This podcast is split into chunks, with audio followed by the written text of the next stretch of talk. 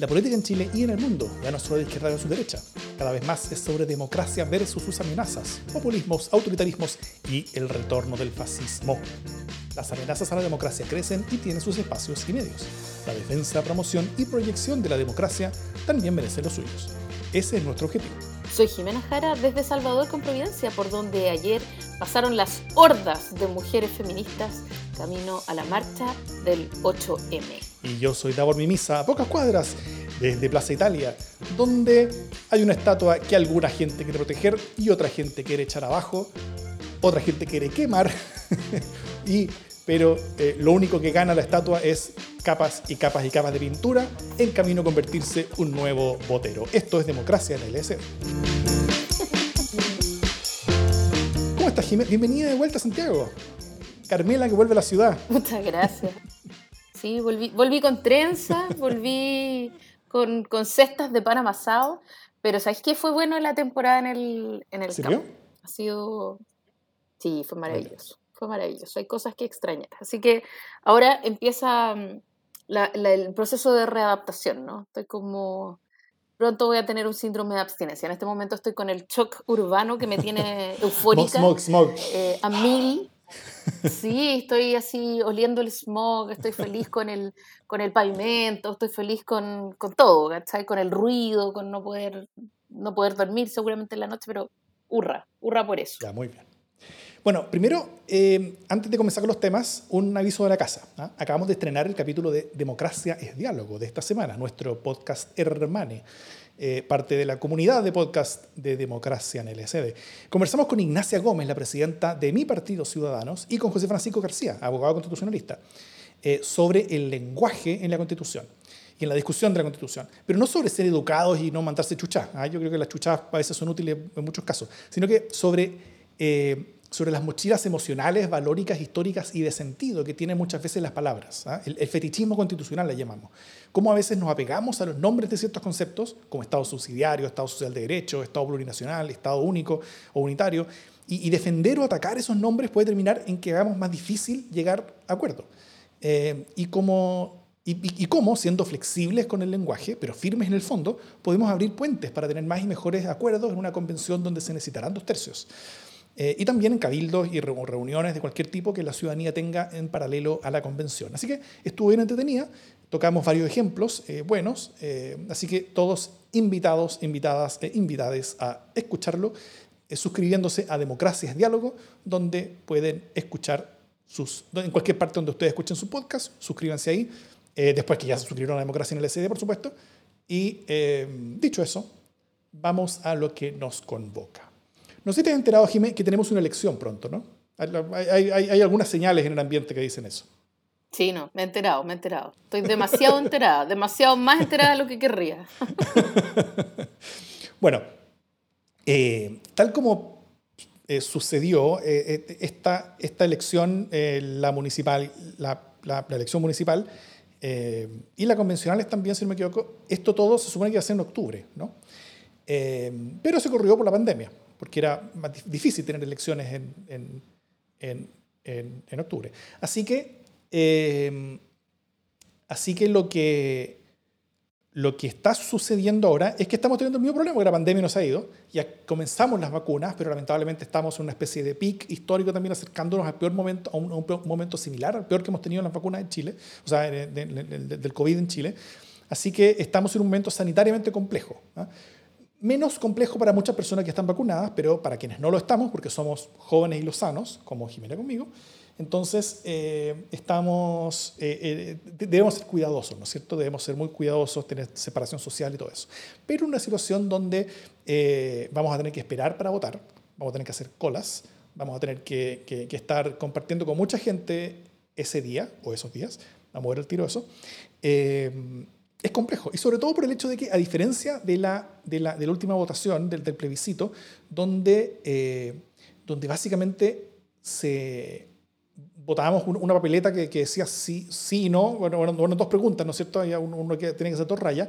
Ahora tenemos elecciones de, y, y una, con un voto chiquitito más encima, donde habían solamente dos preguntas fáciles, eh, simples, eh, con consecuencias muy graves para la República, por supuesto, pero, pero eran respuestas que se supone que uno llegaba ya con la cosa lista. Eh, ahora tenemos elección de alcalde, de convencionales, de concejales, de gobernadores regionales. Y todo esto en listas, en listas grandes. la papeleta de convencionales va a ser muy grande, la papeleta de concejales va a ser tal vez hasta más grande.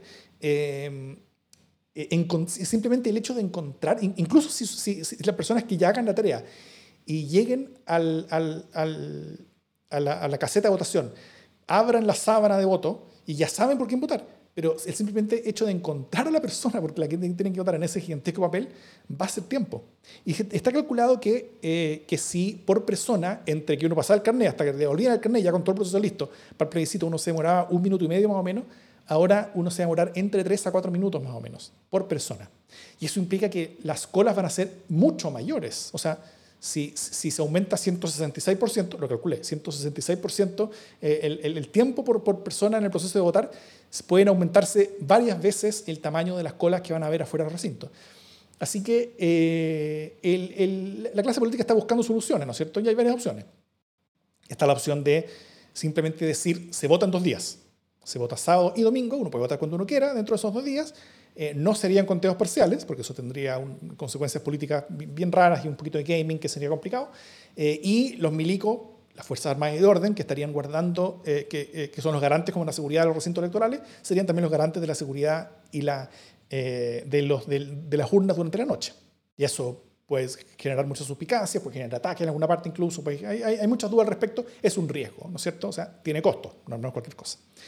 Hay otra opción que es que es, por ejemplo, el, el, dentro de eso, el separar que ciertas personas voten el sábado y ciertas personas voten el domingo, con todo lo más constante. Eso creo que es más problemático que otra cosa.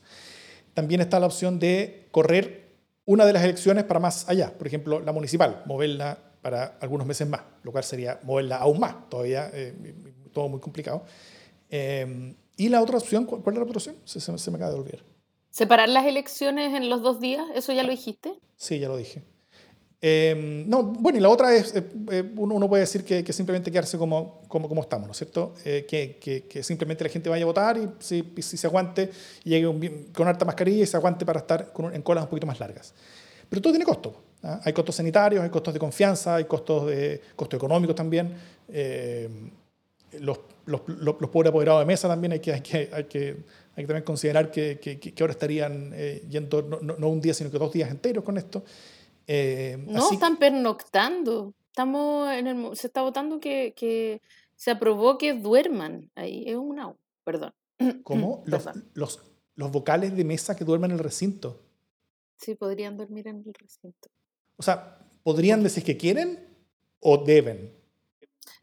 capaz que estoy pensando en los apoderados en vez de los vocales, pero igual como que la gente tiene que dormir con las urnas y encuentro que es un poco ¿Pero para qué están los milicos entonces? Ah, y, las Fuerzas Armadas dijeron no. Porque nadie confía en los milicos. No, nadie confía en los milicos. No vaya a poner a los milicos a dormir con la urna. Pues. bueno. ¿Qué hacemos con esto, Jiménez? Eh, yo, ¿sabéis que eh, no, encuentro, no encuentro que sea tan terrible como idea el, el que sean dos días, siempre que su ejecución no sea más o menos como la del censo del 2012, ¿cachai? Que también, uy, hagámoslo mejor en varios días eh, y fue, fue muy peor. Pero efectivamente son cuatro elecciones, la gente podría aglomerarse. Esto si pensamos optimistamente, ¿cachai? Mm. Porque también podría ocurrir que, que, no pase nada de eso y que la gente no se agolpe y tengamos una, una, una votación no tan, no tan participativa, pues, masiva, ¿no? claro, es, claro, es, otra cosa grave. Es grave, ¿cachai? Eh, pero claro, si nos proyectamos para una participación más o menos decente, eso implicaría que hay que ampliar el tiempo de votaciones, ¿cachai? Pero, pero trae una serie de problemas. O sea, para mí el que haya que ir dos veces a votar es, un, es una cabeza de pescado, así, directamente, porque eh, estamos, o sea, la idea es estimular a que la gente se sienta segura para ir a votar, ¿cachai? Y tú le estás diciendo que se van a ir a tener que aglomerar no una, dos veces un desquicio, ¿cachai? O sea, ok, te vas a demorar en vez de cuatro minutos, dos, pero tenéis que ir dos veces a comerte toda esa cola, ¿cachai? Para votar por un concejal. Eh, me parece que, que, no es quizá la mejor opción para poder eh, llamar a votar. Eh, si fueran unos un día y tú pudieras como meterte en el cervel, a lo mejor, ¿cachai? Y ver si te toca votar el, día 1 o el día 2, a lo mejor tendría algún sentido, ¿cachai? Eh, en términos de descongestionar, porque si no, y, hasta donde yo entiendo lo que se está pensando, es que haya dos eh, días de plazo, ¿cachai? Pero cada uno va cuando quiere. Eh, y eso es como...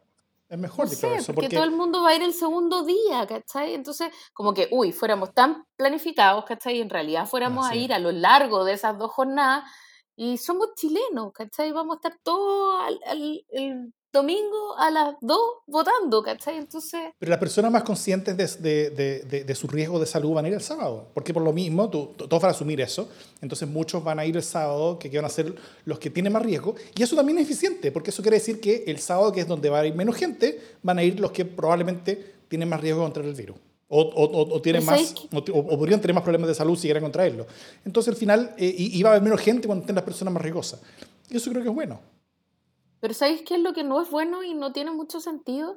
Es que en las elecciones por el apruebo había una una, un horario en el que tenían que ir los adultos mayores. Sí. Eh, que era una franja horaria especial para los adultos mayores. Si tú hoy día querés al mismo tiempo estimular la participación eh, y desestimar las posibilidades de riesgo, ¿por qué no hacer franjas horarias en las que tú digas, oye, ¿sabéis que en estos horarios va a votar la gente prioritaria. De 8 a 12 van a votar los adultos mayores, ¿cachai? Y después de las 12 del primer día pueden ir el resto del huevonaje. Eh, pero, eso, pero... Eso, puede ser igual, está bien. Claro, pero tampoco se ha hablado, ¿cachai? Entonces, si queréis dos días, dos días para organizarlos, ¿cómo? Esa es la gran pregunta. ¿Van a ser dos días organizados? Good. ¿O van a ser dos días el que llega, llega? Eso no tiene ningún sentido, creo yo, ¿cachai? Sí, ahí, ahí, yo entiendo que, que, el mismo CERVEL el que tiene, el que tiene como como capacidades para hacer ese tipo de decisiones, que es que entregaron esa, esas decisiones, eh, eh, ese, ese, poder para tomar esas decisiones y algo de recursos para poder ejercerlas. Eh, y, y, yo no sé si un mes antes de las elecciones del plebiscito nosotros ya teníamos completa claridad de los horarios y de los mayores y todas esas cosas, como que todo está en discusión nomás. y, y, todo se dijo más cerca de la elección. Así que yo, yo, yo creo que eso se, se debiera, ver, se debiera decir pronto. Eh, pero, pero también entendiendo cuál es el, cuál es el, contexto, cuál, cuál, cuál es el, el, contexto y concepto. Ahora, lo que sí yo creo que es grave, y medio como huevón, es el hecho de que a un mes de la elección, eh, si bien no estamos tan tarde para que el CERVEL tome esas decisiones como más, más, más, puntuales, pero yo creo que sí estamos bastante tarde para que, para que el CERVEL sepa si es que la elección va a ser en, en, en uno o en dos días, ¿no es cierto? O sea, estamos a un mes. Y, una organización que es, una, que es una especie como de, como, como, de elefante lento, ¿cachai? Que se mueve así en forma muy segura, pero muy lenta, como el CERVEL, eh, necesita más tiempo para, para, este tipo de cosas. Y el, y, el, cambio a una elección en dos días, efectivamente, es un cambio logístico bastante fuerte y bastante grande, que implica muchas cosas para las cuales no estamos preparados. Eh, y, y de todos los costos de cualquier cambio que se quiera hacer, yo creo que el mayor costo es el hecho de que hay poco tiempo. Y eso también habla de, de una... De una porque, porque estos temas no son nuevos. O sea, no es que la semana pasada eh, alguien, alguien en Chile como que, como que fue la primera persona en pensar que, que a algún problema y como que levantó la mano y dijo, uy, vamos a tener un problema. Y ahí la, la, clase política se puso, sí, vamos a tener un problema, vamos a hacer algo al respecto. No, de esto se está hablando hace meses. O sea, eh, y sabíamos cuál era la situación exactamente, y, y, y, hace meses estábamos hablando de que, de que, algo, podía, de, de, que algo se debía hacer para, para, para, para poder votar de una manera segura. Eh, en un contexto donde aún íbamos a estar en pandemia y en un contexto donde la votación iba a ser mucho más lenta que en el plebiscito, por lo tanto los desafíos iban a ser mucho mayores. Eh, y lamentablemente todo fue última hora. Y ahí sí que sí, estoy de acuerdo con lo que tú dijiste, de que, de que si bien los ciudadanos, yo, yo, no nos voy a culpar si llegan a última hora, qué sé yo, eso puede ser bueno o malo, eh, pero, pero que la clase política sea la que se mueve a última hora para, para, para resolver y siquiera hablar, intentar hacer algo al respecto con respecto a estos grandes problemas y desafíos, eso es más serio. La clase política es chilena eh, pero además, además de, la, de qué significa esto para la gente, si la gente va a ir o no va a ir, si va a participar o no va a participar, si la gente va a estar cuidada o no está cuidada, eh, está el problema del voto, ¿no? De la fe pública en el voto mismo mm. y por lo tanto de la legitimidad del proceso, ¿no? Entonces, un tema es la participación, otro tema es el riesgo y un tercer tema es la legitimidad de la elección. Son cuatro elecciones en, este lapso de 48 horas. Eh, y esa noche la gente va a tener que pernoctar con las urnas sin que haya ningún tipo extra de, de seguridad. ¿cachai? Eh, entonces, no sé si eso cumple, claro, se van a sellar las urnas, se van a sellar los votos, todo va a estar mm. súper, súper, requete contra, súper, hiper sellado. Pero igual, eh, resulta eh, en, una, en una baja importante de la confianza, porque se supone que el escrutinio es el mismo día, etcétera, ¿no? Mm, y si no hay un escrutinio parcial, eh, hablábamos aquí con el abogado, él me decía, si no hay un escrutinio parcial, es súper difícil eh, que, se mantenga, como que se audite bien el proceso y, tenga legitimidad, ¿no? Entonces está este problema de cómo logramos que en dos días, eh, cuando tú dejáis los votos eh, al cuidado de A, milico, y B, apoderados, vocales y, otra gente, en la sala, que además una cuestión así ya al borde de la esclavitud, porque una cosa es el deber cívico y otra cuestión es como este nivel de guetos de voto, eh, no sé si eso es exactamente lo que, pero bueno, no sé. Sí, ahí eh, alguien de, los, de quienes eh, nos ven en vivo, Marcelo Rebolledo, pone que sería bueno tener cámaras grabando toda la noche las urnas. Sí, sí, debería ser, ¿cachai? Pero efectivamente también la, tecnología se puede intervenir y en fin, si uno quiere buscarle la quinta pata al gato, eso va a ocurrir, ¿cachai? Además ya sabemos, las GoPro de los carabineros se desconectan, no se van a desconectar los celulares de la gente.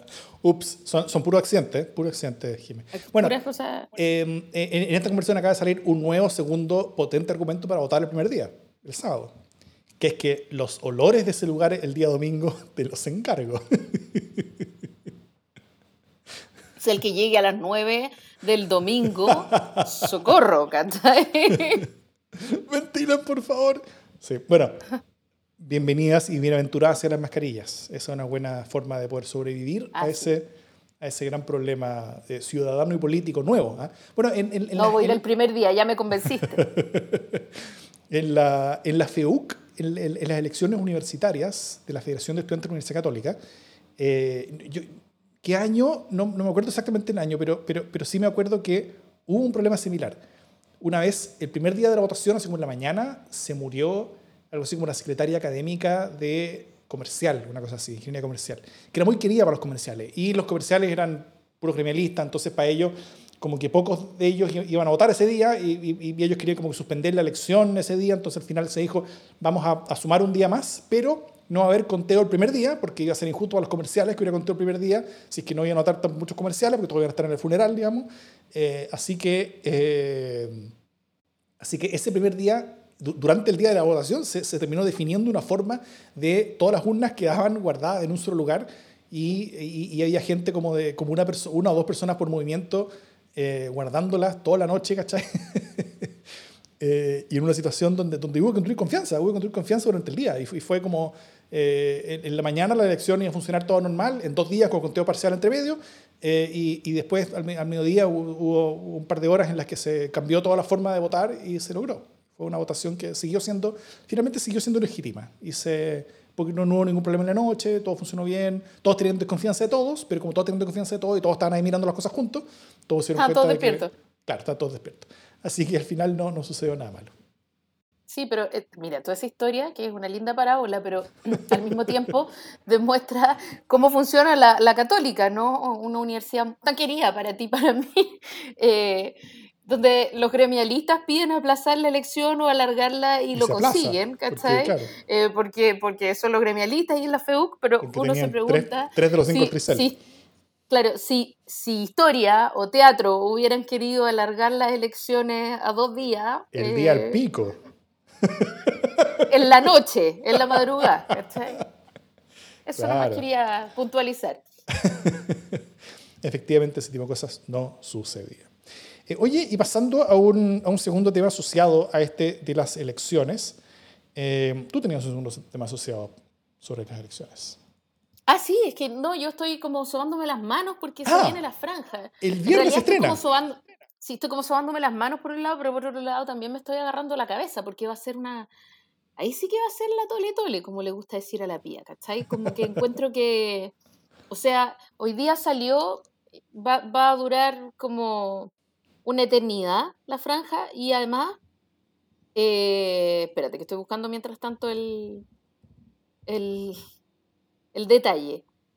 Son 26 minutos y 6 segundos para pactos y partidos políticos, 3 minutos y 54 segundos para pueblos indígenas, que son los que parten según el, sorteo de hoy día. Parten en el primer día. Claro, eh, y tienen 95 candidatos, ¿ah? tienen 3 minutos, 95 candidatos. Y para las candidaturas independientes, que son 528 candidaturas, habrá 8 minutos y 48 segundos. Eh, en total son 1.373 candidatos convencionales constituyentes. Entonces, eh, en, en, otra, en otro portal leía como el detalle, ¿no? De los subpactos, ¿cachai? Y ahí tú te matáis, porque en el fondo yo espero que se sumen como pactos los tiempos, porque si son por subpactos vais a tener puro aric, ¿cachai? Em, yo tengo la, la, sensación y el temor de que esto va a ser un pegoteo asqueroso eh, y que ni siquiera van a poder afectar, como pensar en un filtro común para que la cuestión se vea más o menos parecida, ¿cachai? Entonces estoy esperándolo con ansiedad y al mismo tiempo con angustia, ¿cachai? Como a tomar un risa y un rabotril al mismo tiempo. Sí, eh, va, a ser, va a ser una cosa curiosa, eh, porque, porque efectivamente los independientes, muchos de ellos están agrupados en lista, entonces muchos de ellos se pueden organizar de de, no tener un segundo cada uno, sino que de organizarse, de que, no sé, los, los, neutrales, poder darle eh, medio minuto pues van a tener disponible cada, día, ponte tú, entonces como que le da medio minuto a uno, después medio minuto a otro, después el día siguiente a otro y así se puede organizar mejor. Hay algunas listas que son, que son eh, independientes, independientes y, y, y, efectivamente ellos están medio cacaos, van a tener un segundo cada uno. Y eso es más o menos lo, que tiene cualquier candidato independiente en cualquier, cualquier otra elección. Así que no es, no es tan no es tan grave. Eh, o, no es tan distinto a lo, que siempre ha sido, más que, más, que, no, es grave. Eh, así que va a ser una experiencia nueva, va a ser una experiencia curiosa y, y, no sé también cómo, y, no sé tanto cómo va a resultar. Eh, yo tengo buenos amigos que están grabando ahora sus, sus pedazos por la franja y, todo haciéndose muy rápido, una producción así muy, muy, muy grande, muy última hora. Grabándose para la franja. Más o menos, ¿no? Hay, un poco más de presupuesto que eso, pero no mucho más. y eh, que, que, la Jimmy hacía así como la de man, como que se graban con su celular. Eh, un poco mejor que eso, pero no, ah, mucho, más, no, mucho mejor que eso. Entonces, eh, ahí, ahí con eso, yo creo que buenos desafíos con respecto a cómo lograr hacer relatos colectivos, ¿no es cierto? Y eso va a ser difícil en, en, un, en un ambiente de, de 1.373 candidatos, va a ser difícil cómo hacer relatos colectivos. Los partidos ahí tienen una ventaja, evidentemente, porque como, son, como les corresponden más, horas, siempre ha sido así, eh, les corresponde más tiempo, van a poder hacer un relato un poco más eh, eh, coordinado, más, más, coordinado, ordenado, más potente, si es que así lo pueden hacer. ¿ah? Y, y, vamos, a, vamos a poder estar analizando todo eso. ¿Tenemos revisión del viernes de la franja en vivo? Dime. Sí, yo creo que sí. Yo creo que em, estamos recibiendo muchos comentarios, múltiples. Eh. Sí, mucha gente quiere, quiere, que, quiere que vamos a hacer un live. Así que vamos a, en este momento se anuncia que el viernes a la hora de la franja PM, porque la M es poco rating, la franja PM del viernes, eh, que eso cerca de las ocho y media, casi las nueve, vamos a, eh, a estar en nuestro canal de YouTube viendo en vivo la franja, comentándola, transmitiéndola para que la vayan a ver con nosotros y comenten con nosotros lo que vean, lo bueno, lo malo, lo lindo, lo feo, lo terrible, lo horroroso y lo que nos haga tratar de tirarnos por la ventana. Lo crudo, lo cocido y lo podrido, diría Marco Antonio de la Paz. ¿Y qué es lo que tú esperas, Jimé, de, como de, esto que, que vamos a ver? ¿Qué, qué, qué, qué, Nada. nada, no, no espero nada. No, no, sé, o sea, no sé qué esperar. Eso es la verdad. Como que creo que la franja del apruebo, que podría haber sido una mega hiper épica, eh, tuvo pocos momentos épicos, siendo una cuestión que podía dar muchísimo. Eh, y ahora, con el nivel de dispersión de los tiempos eh, y de independencia, por decirlo de alguna manera, en la, en la franja, ¿cachai? O sea, cada uno hace su producción. Eh, tengo, tengo un problema para pensar que pueda haber un relato común.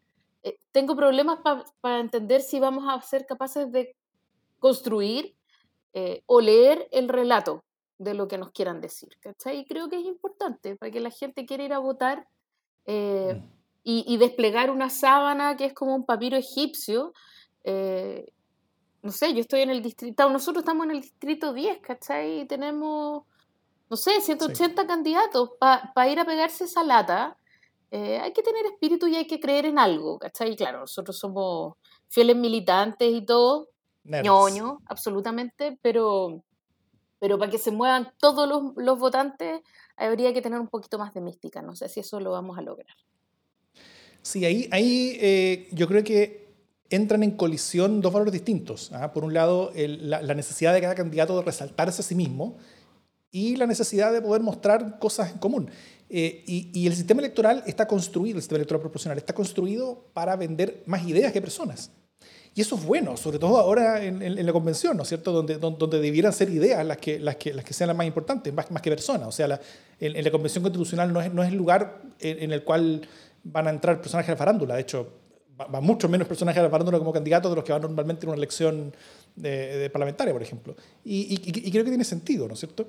Eh, y, la, y, ese poder de, construir relatos colectivos que puedan contrastarse entre sí, que puedan, que, puedan uno tal vez eh, imaginarse cómo va a ser la convención a partir de la suma de relatos distintos que hay, eh, es algo que va a ser muy difícil si es que los candidatos individuales están esforzándose mucho en llamar la atención. Y si hay 1.300 personas, cada uno con uno o dos segundos, la mayoría con uno o dos segundos, vamos a ver muchos votos pelados, vamos a ver mucha eh, gente haciendo como, como gritando algún tipo de cosa, como eh, eh, todos van a intentar tener como esa pequeña cobertura del, matinal, matinal, del día siguiente, como, como lo curioso de la franja, ¿ah? donde, donde, van a pasar como, como, como, las cosas más, más, más curiosillas que, que, que vayan saliendo. y y, creo que es un peligro eso, de, de, que nos quedemos con eso, porque, porque al final eh, es ese tipo como de, como de intentos de llamar la atención dicen poco y hablan poco sobre las cosas importantes de este proceso. Y esta es la gran oportunidad que tenemos como país en este proceso. Y ahí los retratos colectivos van a ser... Y creo que en una de esas, mira, voy a hacer la, la, la siguiente predicción. Puedo fallar en forma profunda, pero, pero, pero yo creo que los independientes van a perder un punto y los partidos van a ganar un punto, después con la franja, y gracias a la franja. Porque dado que los partidos sí van a poder hacer relatos colectivos y los independientes no, eh, van a poder mostrar algo más ordenado, van a poder mostrar una idea más concreta, van a, van a poder conectarse mejor con las emociones, más que, más que llamar simplemente eh, la atención. Van a, van poder conectarse con las emociones, con, con los anhelos eh, de, de, de los distintos electorados, y con eso vamos a eh, creo que los partidos van a quedar, o sea, no, no estoy diciendo que los partidos van a recuperar un lugar que alguna vez tuvieron, no, pero, pero, pero, pero van a subir, eh, eh, van a retroceder un, un, escalón en la escalera de la indignación y, y, los independientes van a bajar un escalón en la escalera como, como, como de, la, de, de, la adoración. Y eso, y eso creo que es algo que va a suceder con la franja. Yo creo que estáis siendo ultra requete contra optimista, como siempre. Eh, así como, bueno, los partidos tienen esta oportunidad y por lo tanto la van a tomar, que es una cuestión que sostenidamente vienen demostrando que no, que han tenido la oportunidad increíble y no las han tomado. Entonces, me, igual como que me enternece un poco esto, y me, parece bien, una buena actitud que por supuesto yo no tengo, el decir, oye, los partidos esta vez sí van a tomar eh, ahora sí que sí. Ahora sí que sí. Mira, van, van todos dispersos. Están todos peleados con todos. van en 150 listas distintas. Pero van a tomar la oportunidad de ir con un relato común. No sé, ojalá.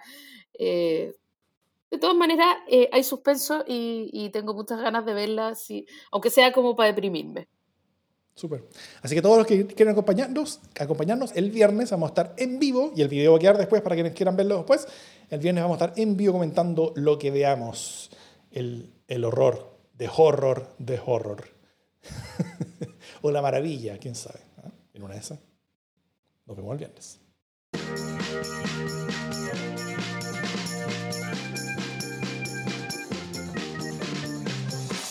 Las vacunas suben. Piñera baja. Eh, es un movimiento bien contraintuitivo, incluso para Piñera. Eh, uno esperaría que en la medida que las vacunas crecen, fíjate que se ha vacunado a más de 4 millones de personas en Chile, que es una cifra absolutamente increíble. Eh, Caleta. Y eh, cuando se dice que somos los que más estamos vacunando en la galaxia, por una vez no somos nosotros ni es el gobierno el que lo dice, sino que eh, lo dicen datos internacionales. Eh, estamos ganando el concurso internacional de vacunados, cosa que ya sabíamos, de alguna manera intuíamos. En Chile nos vacunan más que a nadie en el mundo.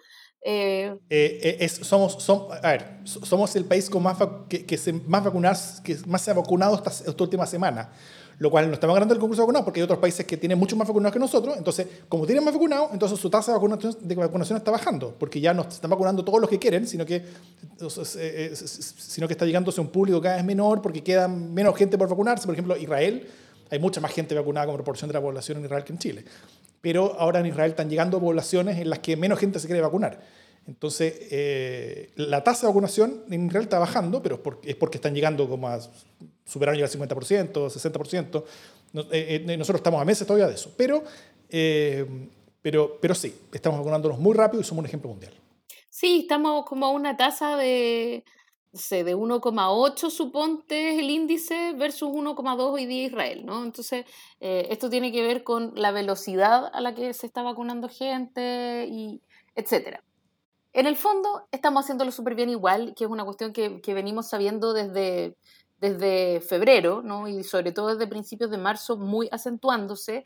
Eh, esto yo, por supuesto, creo que es en gran, gran, gran medida gracias al, a la asistencia de salud pública o al sistema de salud público, eh, que tiene un músculo muy heavy en vacunación, que además ha sido formado durante más de un siglo. Entonces, eh, somos gente que sabe vacunar y vacunarse de alguna manera, eh, y sin dobles lecturas esta vez.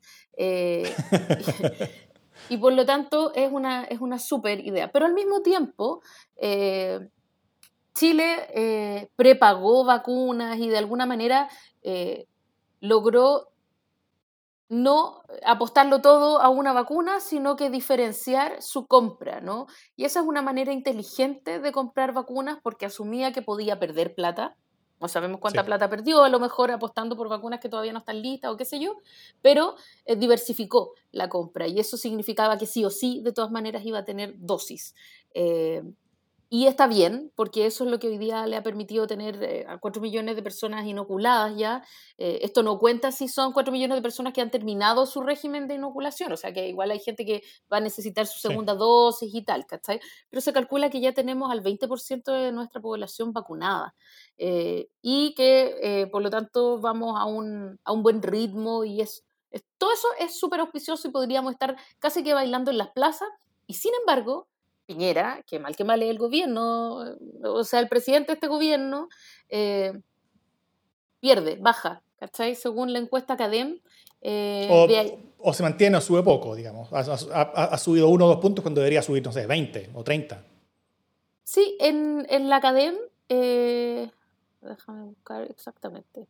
La baja en la aprobación de Sebastián Piñera eh, cayó cuatro puntos respecto de la semana pasada. Ah. No sé, estas, estas mediciones de semana en semana, pero de todas maneras bajó cuatro puntos y, la desaprobación subió cinco puntos, ¿no? Eh, entonces es difícil entender que, eh, aunque sea Piñera, debería ir subiendo en su aprobación en la medida que aumenta la vacunación y la gente va sintiendo que de alguna manera esa es una política pública que está teniendo efecto y que además es la política pública más importante en el momento. Y sin embargo, eso no ocurre.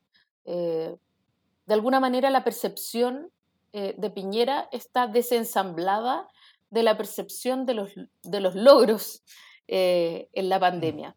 Es, es, interesante, fíjate, porque sería bueno saber a qué está anclada la percepción del mandato, a qué, lo, a qué lo relaciona la gente, con qué lo relaciona en términos de la pandemia. Si la gente lo relaciona con la desprotección, por ejemplo, social, con el bono IFE que no llega a tiempo, que es poco, eh, y por eso entonces no logra darle como por el lado de la prevención, eh, o con qué relaciona la gente a, a, Piñera en esta pandemia, porque claramente no es con las vacunas. Entonces podemos estar absoluta y completamente todos vacunados eh, y parece que Piñera va a seguir bajando. E, efectivamente, es, es algo que, que, debiera darse, ¿no es cierto? Que, que, que, Piñera suba junto con, junto con los éxitos. Eh, cuando un país le va bien en algunas cosas, el gobierno sube. O sea, cuando un, no sé, cuando un país gana el campeonato mundial de fútbol, el gobierno sube. No es que el gobierno haya estado en la cancha, tampoco es que el gobierno haya, dicho quién tiene que, tiene que estar como delantero, ni, ni siquiera el gobierno elige quién, quién es, el, quién es el entrenador del, equipo normalmente. Pero, pero el gobierno sube igual porque la gente está más optimista, porque, porque hay más alegría y, y, por último, cuando te lleva el encuestador, tú estás menos enojado con la vida, ¿cachai? Y, y, y cuando tú estás menos enojado con la vida, en, vez de decir que el, que, que, que, el gobierno te gusta menos, ¿cachai? Dice que el gobierno te gusta más o menos. Eh, y, eso hace que, que, los gobiernos suban de aprobación. Eh, aunque, aunque no hayan hecho nada, ¿cachai? Eh, eh, y, ahora no es que no hayan hecho nada, han hecho cosas, algunas buenas, otras malas. En, en, el caso de las vacunaciones, por último, no, metió tanto las patas, lo cual es algo nuevo para, para, para, para este gobierno y, y, eso es decir bastante. De hecho, solo quería decir, no solamente las cifras son brillantes como para el nivel de Chile, ¿ah? yo, cada vez más se habla de Chile afuera. Eh, yo, estoy viendo hartas cosas y escuchando hartas cosas, podcasts y cosas así. Varios programas internacionales han tenido especiales en nuestro país. Eh, artículos en diarios, revistas, en el Economist, en un montón de, de, partes, eh, todos mostrando lo fantástico que está Chile. Y, no solamente comparándose con América Latina, donde casi todos los países básicamente están dando la cacha con, con este tema, sino que a, nivel planetario. ¿ah? y siempre asumiendo que el gobierno Piñera desde fuera cuyos graves problemas eran mundialmente conocidos, ¿no es cierto? Todo el mundo sabía que Piñera había tenido gigantescas protestas en el, el, 2019 y que su gobierno estuvo a punto de caer eh, y, y, todos asumiendo que, ah, con esto Piñera va, va, a terminar muy bien. ¿ah? Eh, eh, escuchaba yo un programa de Inglaterra donde preguntaban, ah, y con esto ya como la reelección de Piñera está, como, o la reelección como del mundo de Piñera está como asegurada y que todo, todo está bien. y, y como que viene un renacer con estos éxitos. Y, eso yo creo que es lo normal de esperar, ¿ah? si uno no conoce la situación tan local. Pues. Y como yo, creo que bien dice Jiménez, no se condice para nada con lo que estamos viendo en, en en Chile, porque las notas en prensa y analistas locales también eh, en Chile van al mismo sentido. O sea, las cifras son buenas eh, de, vacunación, pero el gobierno, y, y, menos todavía Piñera, va a capitalizar políticamente esas cifras de vacunación. Y, y, si me permiten, para explicarlo, me gustaría hacer una, una muy breve historia del gobierno de Piñera, ¿eh? una, una, una, brevísima historia de Piñera. Eh, de este segundo gobierno. Entonces, tras, finalizar el romance, tal vez, y la era de los ídolos, ah, con la salida de, Bielsa y la caída post-cabal de Bachelet, eh, ya no había para soñar, ¿no es cierto? sino solamente para aguantar y tratar de estar un poquito mejor. Eh, y así el discurso de crecimiento, seguridad y empleo de Piñera vino como anillo al dedo, ¿ah? eh, frente a una coalición de Bachelet que no parecía ofrecer ni siquiera gobernabilidad. Entonces, Piñera vio este tremendo espacio que tenía ¿ah? políticamente y apostó por un gobierno duro de guerra cultural, que no solamente diera vuelta a las políticas públicas de la era Piñera, de, de, la era Bachelet, sino que también cambiara hacia largo plazo la cultura que las hizo necesarias e incluso posibles, esas políticas públicas. Eh, pero sobre Piñera, Piñera sobreprometió, sobreapostó. Primero con lo del crecimiento, empleo y seguridad, que nunca llegaron. ¿ah? Su guerra, y, y, también su guerra cultural terminó explotando en la cara, con el asesinato por la espalda de Catrillanca. Eh, y, y, una seguidilla de declaraciones e indignidades de las máximas autoridades de su gobierno terminaron echándole como una especie de gasolina a este pasto seco que ya estaba eh, bastante seco de antes. Lo que vino fue la cerilla del alza al metro, la sobrereacción policial que generó más manifestaciones y más reacción policial hasta que los metros están quemados y Piñera declarando la guerra. Eh, con su gobierno a punto de caer, y, ahí fue básicamente la clase política del Congreso el que llegó a salvar la película y generó esta, esta salida de una nueva constitución. Y después de eso no ha pasado básicamente nada en Chile no han habido reformas, no ha habido políticas públicas, no ha habido grandes cambios, no ha habido nada, o sea, nada. Han, pasado cosas en, torno a las conversaciones coalicionales, quién va con quién, cómo, cuál, arma el armado lista, que no son los candidatos, eh, pero estamos hablando de la constitución, un, poquito, la, prensa trata de meter el tema presidencial, nadie pesca el tema presidencial, eh, pero, pero, pero no ha pasado nada, en Chile no ha pasado nada, más allá como, como del avance de esta, de esta oportunidad que se abrió constitucional. Entonces, a, a lo que hoy es difícil que Piñera capitalice cuando su gobierno terminó política, simbólica y culturalmente hace casi un año y medio. Eh, y, pero, pero yo sí creo que la sociedad debería ver esta oportunidad. ¿ah? Tal como Piñera vio, yo creo correctamente, muchas oportunidades antes, las aplicó mal, ¿ah? pero, pero ahora la sociedad tiene una oportunidad. Porque, eh, porque si bien Piñera no capitaliza, yo, yo, creo que bien puede capitalizar Chile.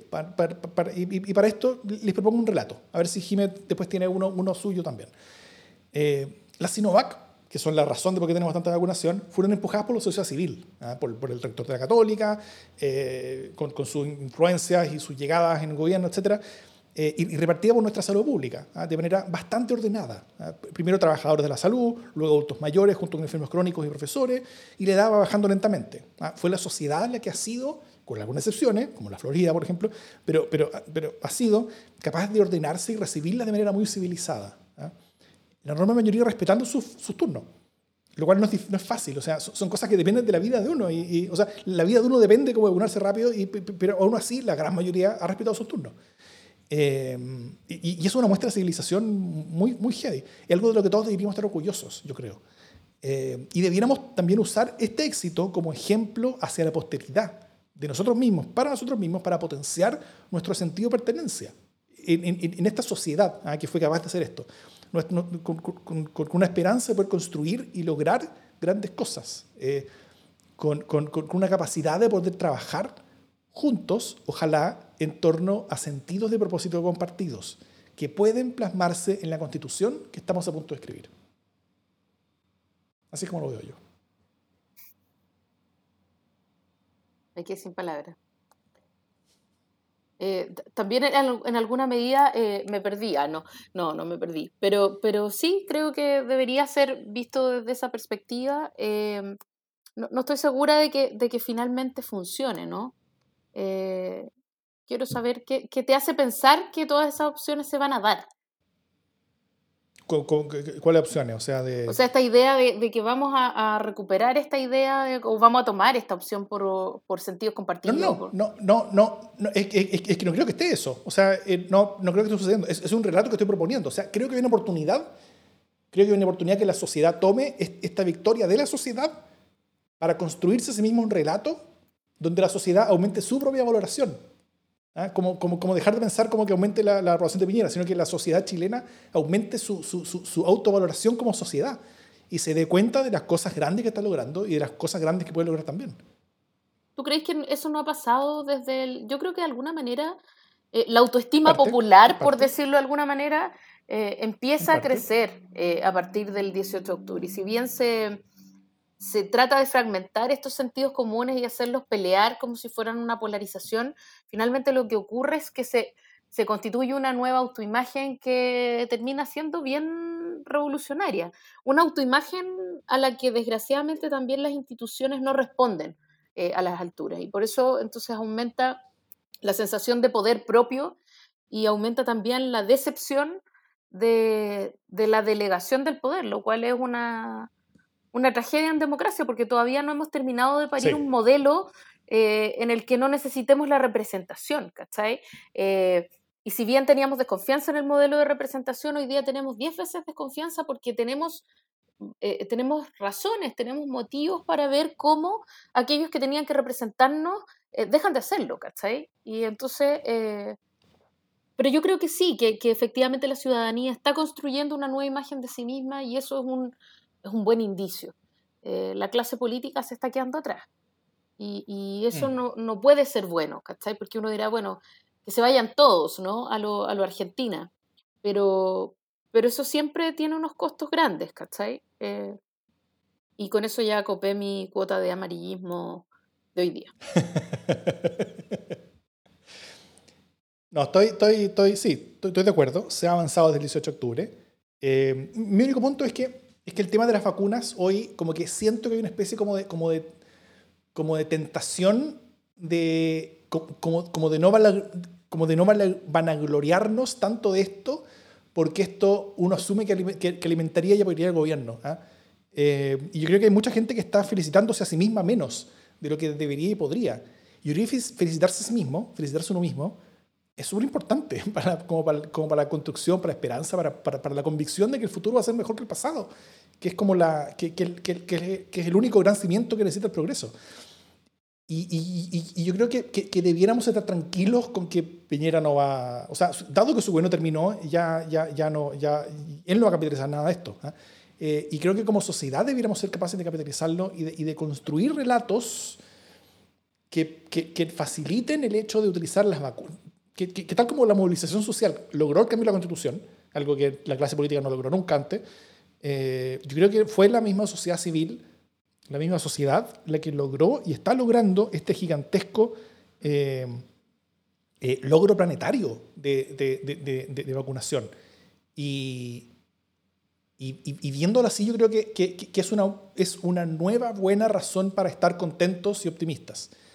Y eso, eh, y eso es necesario. ¿ah? Y, creo que sobre todo cuando nos acercamos a la Constitución Constitucional, es un alimento que necesitamos para, para entrar a ese proceso con optimismo y entrar a ese proceso con, con, cuotas de alegría. Aunque esa alegría no incluye los partidos, aunque esa alegría no incluye el presidente. Pero si la sociedad está, está eh, eh, alegre, consciente y convencida de que, de, que, puede hacer grandes cosas, no tengo ninguna duda que, que, vamos a entrar al, al, proceso constitucional con un pie completamente distinto así, así llegamos como con, como con hastío, rabia, ver lo mismo de siempre, eh, ver que está otra estafa política. Eh, y, y, ese, y ese sentido distinto de optimismo va a hacer que el proceso constitucional tenga mucho más espacio para ser exitoso. Porque ese, porque ese optimismo es, es, otra cosa más a la cual la clase política, junto con independientes, junto con expertos, junto con muchos más que van a estar dentro de la convención, eh, van a estar presionados para cumplir esas expectativas que la sociedad tiene. Porque la sociedad tiene expectativas sobre... Eh, eh, no solamente porque la, porque la sociedad tiene expectativas sobre lo que pasa en la convención, sino que la sociedad tiene expectativas altas sobre sí misma. Y, y, y, y así la, la, misma convención va a estar obligada a, eh, a, a, intentar al menos alcanzarla. Y eso, y eso es, una, es una motivación aspiracional para la, para la convención que creo que es importante y fundamental. Sí, de acuerdo. Y además, perdón que, que ven, irrumpa con algo que parece trivial, pero no lo es.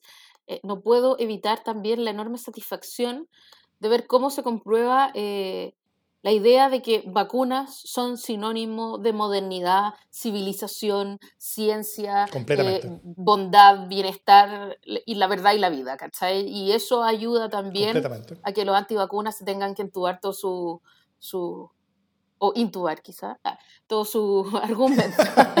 eh, y eso, Algunos han tenido que intubar. y eso me da, pero te juro que una, una alegría enorme, ¿cachai? Como comprobar eh, la superioridad moral, científica, económica, eh, etcétera, sanitaria de las vacunas, es pero una cosa que felicidad total.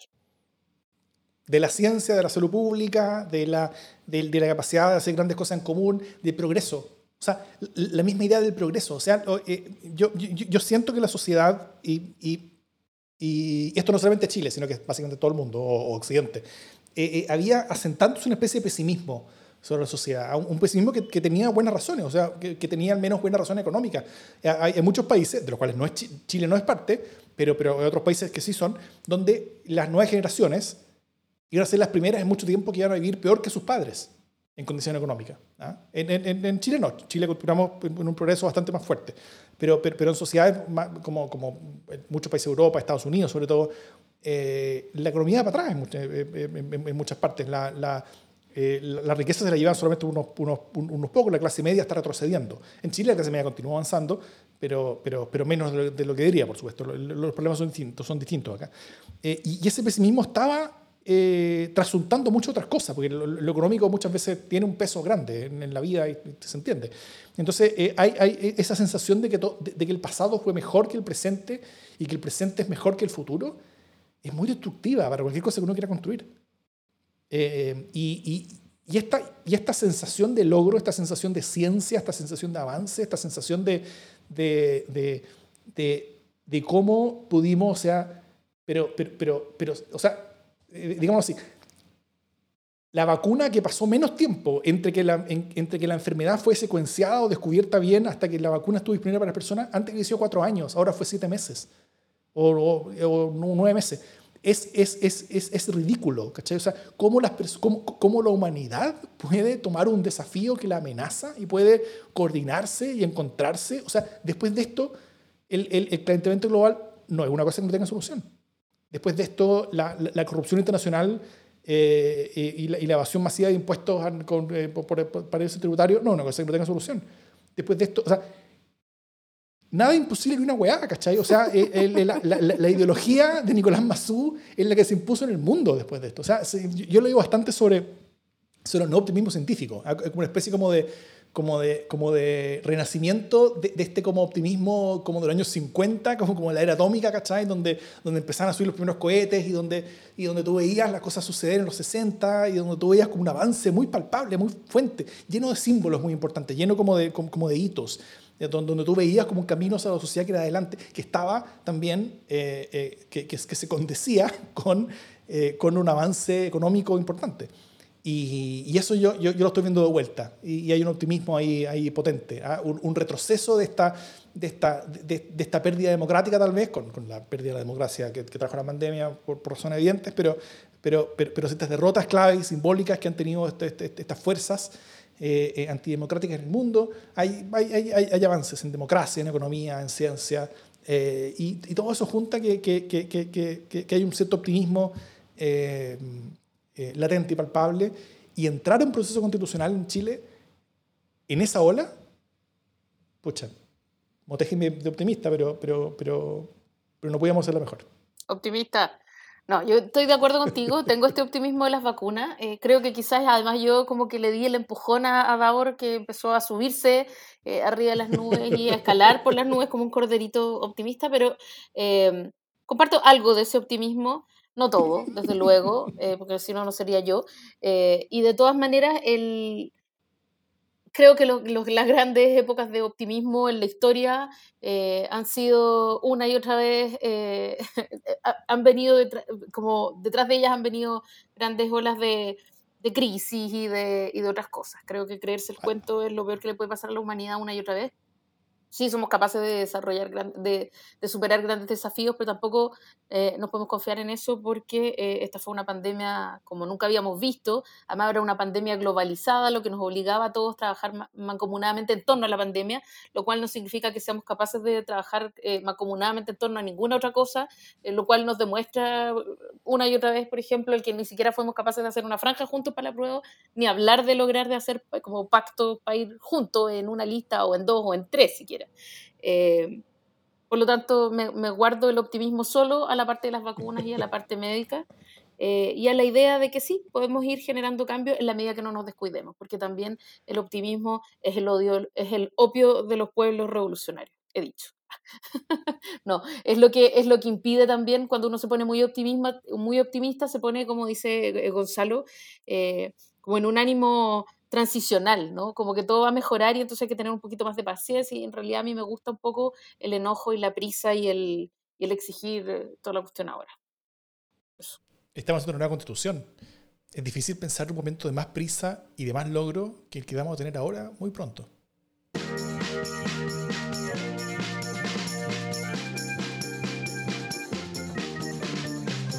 Las buenas noticias.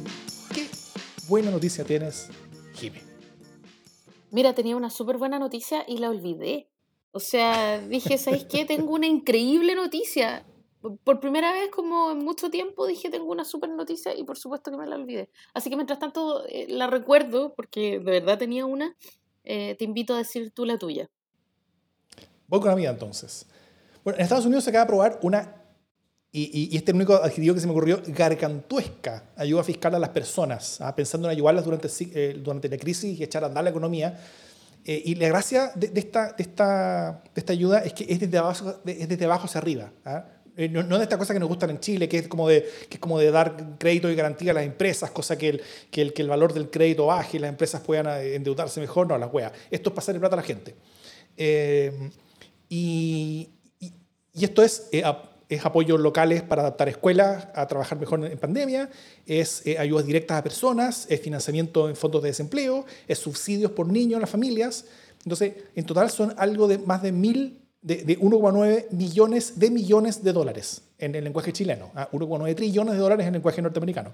Es un 10% del PIB de Estados Unidos.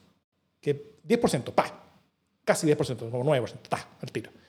Eh, de, una pasada. Se calcula, entre otras cosas, que este aporte va a lograr por sí solo sacar al 40% de los niños de la, de la, que, vienen pobreza de la pobreza por varios meses, ¿ah? mientras duran los fondos. Eh, y es potentísimo. Entonces, primer comentario, vaya que importan las elecciones. ¿ah? Esto se logró por un voto en el Senado de Estados Unidos, que es controlado por los demócratas por un, por, un mismo voto, ese mismo voto. O sea, ningún republicano votó por esto, todos los demócratas votaron por esto. Eh, fue, fue, las elecciones, vaya que importan. Segundo comentario, que envidia. Eh, porque incluso considerando las diferencias en riqueza y tamaño entre Estados Unidos y Chile, la ayuda es varias veces, muchas veces, mayor por cabeza que la que recibimos en Chile en toda esta crisis. Así que el mensaje es, a crisis de una vez en un siglo, las respuestas debieran también serlo, de una vez en un siglo, así de potentes. Y se puede. Eh, en Chile tenemos mucha menor deuda que, que norteamericana, que Estados Unidos, por lo tanto teníamos más espacio para hacer más que lo que está haciendo Estados Unidos. Así que eh, en vez de eso, bueno, sacamos plata de seguros de desempleo y ahorros previsionales, así que acá en Chile fue un fiasco. Pero, pero, pero lo que pasó allá fue bueno.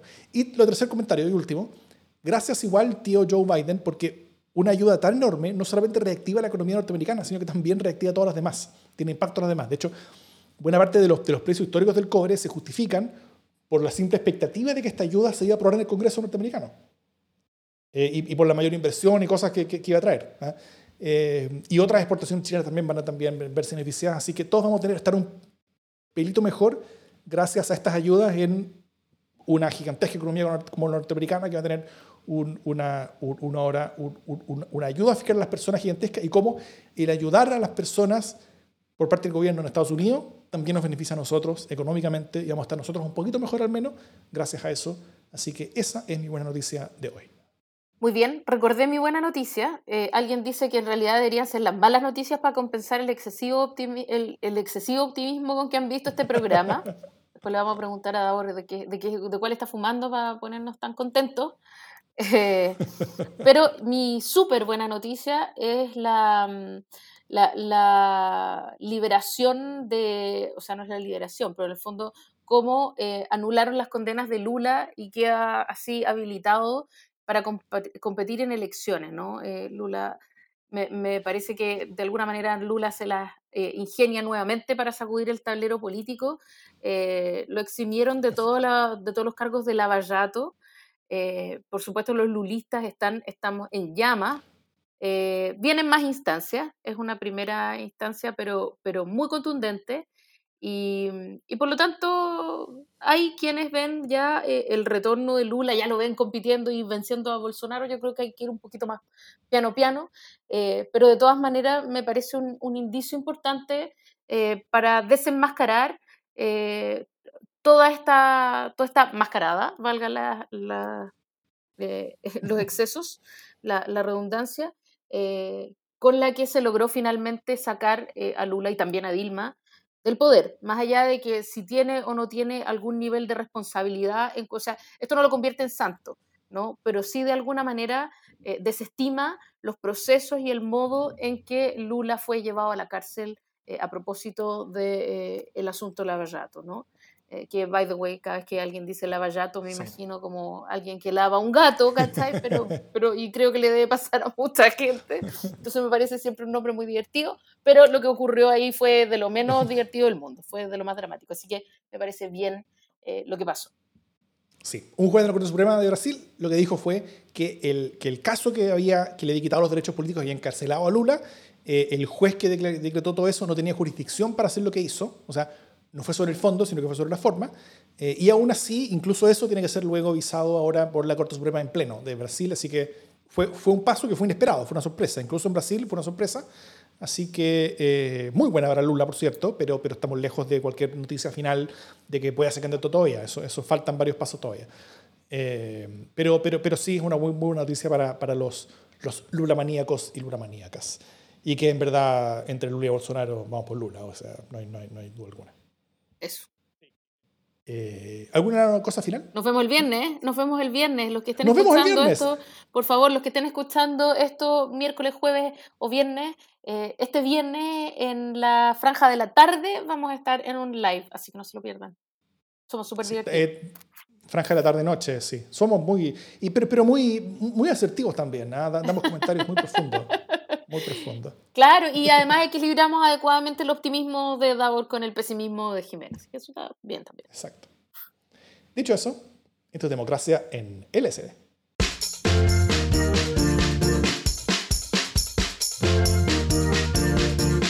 ¿Tanto optimismo fue?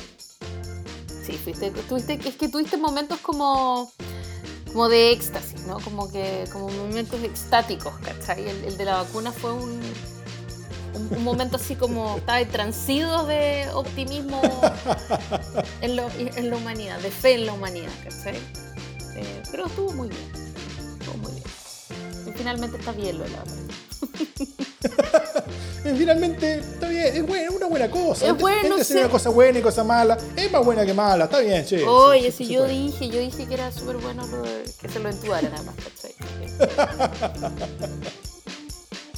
Sí, yo iba a decir que era, que era muy, muy demasiado optimista todo, como muy...